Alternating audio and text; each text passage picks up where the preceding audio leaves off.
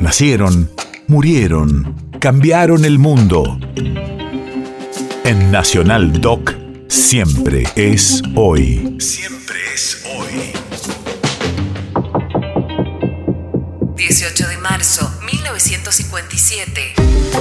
Hace 65 años se produce la espectacular fuga de seis presos políticos del penal de Río Gallegos.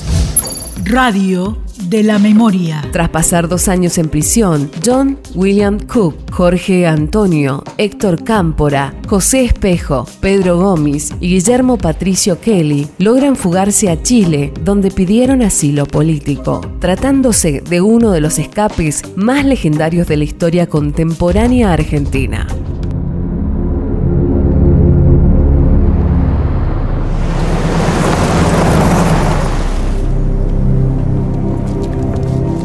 Nombre.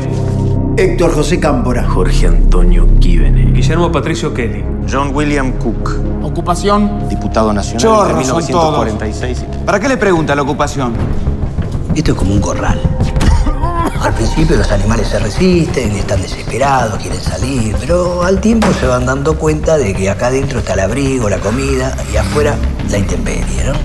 Ustedes sigan dudando. Yo en tres días me rajo. El que quiera puede sumarse. ¿Te pensás quedar mucho? No depende de mí. ¿No? Usted sabe perfectamente que acá hay dos lados, ¿eh? El de los que resisten y el de los que arreglan. Quédate quieto. Vayan por atrás, revisen todo.